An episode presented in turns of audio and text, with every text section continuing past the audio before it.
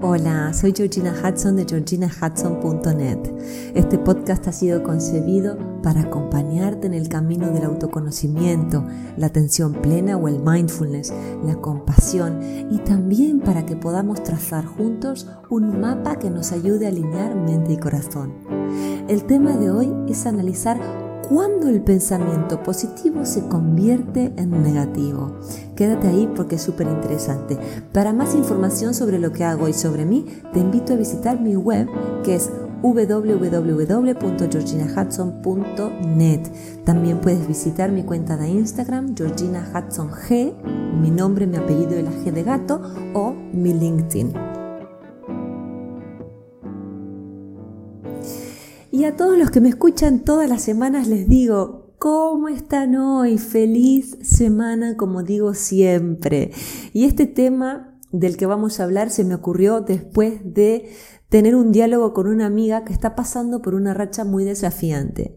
Y me dijo, graciosamente como es ella, yo tengo miedo de que me esté pasando todo esto por vibrar bajo. Y es muy loco, porque después tengo miedo de tener miedo porque esa emoción me hace vibrar bajo. Y parece un trabalenguas, pero no lo es. Yo la entiendo perfectamente porque las dos somos optimistas y las dos compartimos el convencimiento que cuando uno está bien, las puertas se abren, atraemos lo que deseamos y nos sentimos una con el universo. Pero ¿qué pasa cuando la vida nos sorprende con una crisis o problemas de cualquier índole?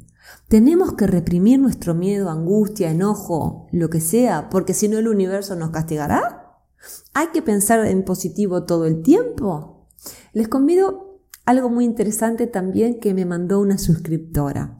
Ella me escribe, no sé qué pasa, repito mantras, medito, escribo mis afirmaciones y aún así no llega mi trabajo. Hemos intercambiado muchos correos con ella que quedarán entre nosotras, por supuesto, pero la pregunta sería, ¿basta con ser positivos y realizar afirmaciones para manifestar lo que queremos?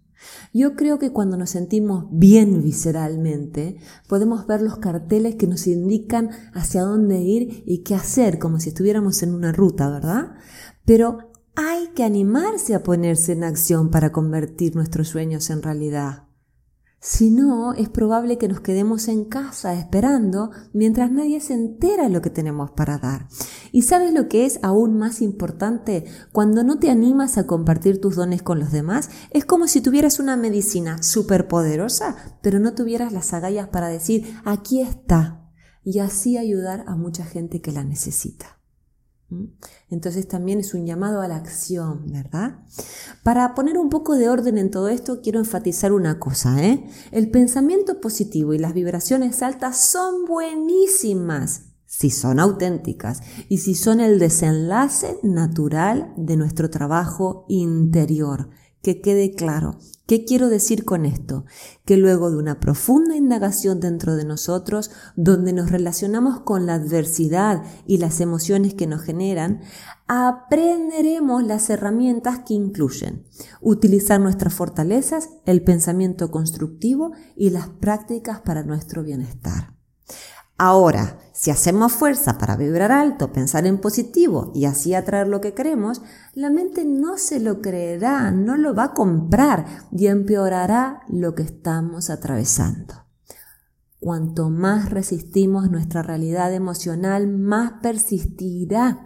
La paleta completa de nuestras emociones viene a enseñarnos algo, no solamente una porción de ella, no solo la porción feliz y alegre, ¿se entiende? Lo importante es aprender a vincularse lúcidamente con las emociones más retadoras en vez de taparlas o intentar arrancarlas. Un cliente me dijo hablando de esto, pero yo quiero quitarme esto que siento, me lo quiero sacar. ¿Y cómo no lo voy a entender? ¿Quién no desea sentirse bien todo el tiempo? Pero mi propuesta para él fue trabajar juntos para observar su momento vital integralmente, ver qué mensajes le trae, qué necesita ser sanado y cómo seguir adelante a partir de ahí. Como dice Matlikata, cada micromomento de nuestra percepción, comprensión y perspectiva debe integrarse, digerirse, honrarse y cuidarse con curiosidad y atención. Si no somos capaces de metabolizar nuestra experiencia más intensa y perturbadora, permaneceremos en oposición a ella, en una guerra sutil con esta, y no podremos usarla como un aliado curativo. Esto es sumamente importante. Los invito a buscar el blog escrito y que lo puedan volver a leer y adentrarlo. Si creemos que solo debemos emanar energía, emociones y pensamientos positivos, incluso en los momentos de adversidad o de dificultad, vamos a estar haciendo dos cosas nocivas para nuestra experiencia. Una es desacreditar nuestras emociones reales y sentirnos rotos, asustados, frustrados. Y la otra es perder la oportunidad de aprender de nuestra experiencia y así adquirir el suministro interno para vivir con mayor bienestar.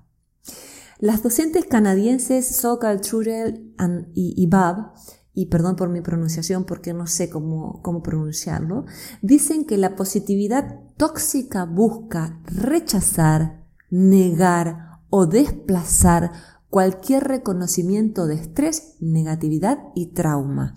Y en cambio solo mira a través de gafas de color de rosa. ¿Mm? Ellas se refieren a un tipo de positividad, positividad perdón, tóxica. Por el contrario, siguen diciendo, una perspectiva positiva reconoce tanto los aspectos negativos y desafiantes como los marcos y caminos más optimistas.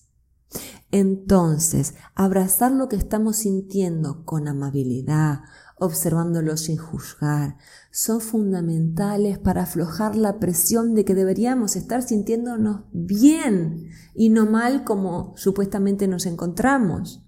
El miedo a atravesar nuestras emociones crea una opresión interna muy dura, es como que se cierra algo adentro nuestro, como si se hiciera un puño cerrado.